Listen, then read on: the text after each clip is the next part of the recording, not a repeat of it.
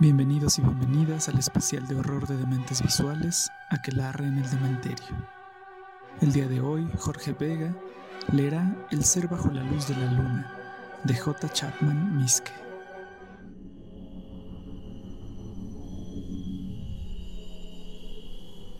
Morgan no es hombre de letras. De hecho, su inglés carece del más mínimo grado de coherencia. Por eso me tienen maravillado las palabras que escribió, aunque otros se han reído. Estaba solo la noche en que ocurrió. De repente lo acometieron unos deseos incontenibles de escribir, y tomando la pluma, redactó lo siguiente. Me llamo Howard Phillips. Vivo en la calle College 66, en Providence, Rhode Island. El 24 de noviembre de 1927, no sé siquiera en qué año estemos, me quedé dormido y tuve un sueño, y desde entonces ha sido imposible despertar. Mi sueño empezó en un paraje húmedo, pantanoso y cubierto de cañas, bajo un cielo gris y otoñal, con un abrupto acantilado de roca cubierta de líquenes al norte. Impulsado por una vaga curiosidad, subí por una grieta o hendidura de dicho precipicio, observando entonces que a uno y otro lado de las paredes se abrían las negras bocas de numerosas madrigueras que se adentraban en las profundidades de la meseta rocosa. En varios lugares, el paso estaba techado por el estrechamiento de la parte superior de la angosta fisura. En dichos lugares, la oscuridad era extraordinaria y no se distinguían las madrigueras que pudiese haber allí. En uno de esos tramos oscuros me asaltó un miedo tremendo, como si una emanación incorpórea y sutil de los abismos tomara posesión de mi espíritu pero la negrura era demasiado densa para descubrir la fuente de mi alarma.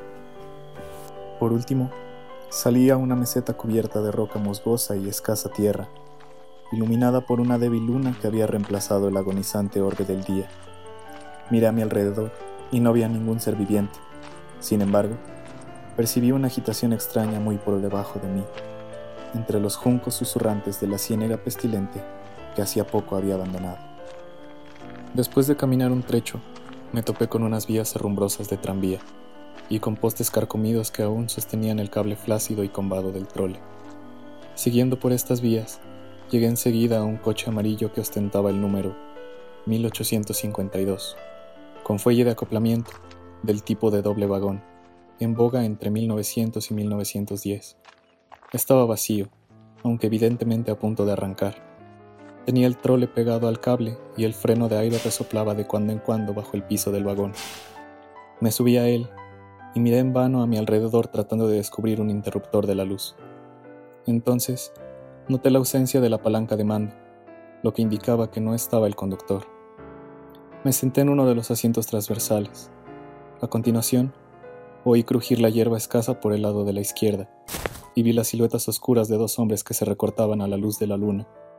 Llevaban las gorras reglamentarias de la compañía y comprendí que eran el cobrador y el conductor. Entonces, uno de ellos olfateó el aire aspirando con fuerza y levantó el rostro para huyar a la luna. El otro se echó a cuatro patas dispuesto a correr hacia el coche.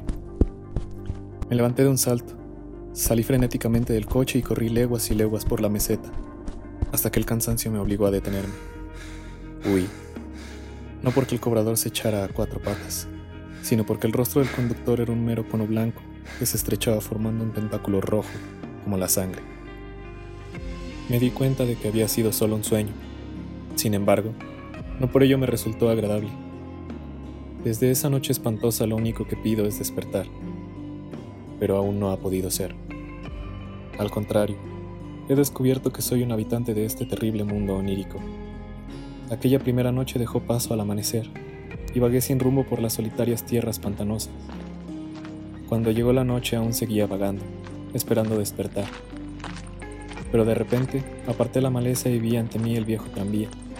A su lado había un ser de rostro cónico que alzaba la cabeza y aullaba extrañamente a la luz de la luna. Todos los días sucede lo mismo. La noche me coge como siempre en ese lugar de horror.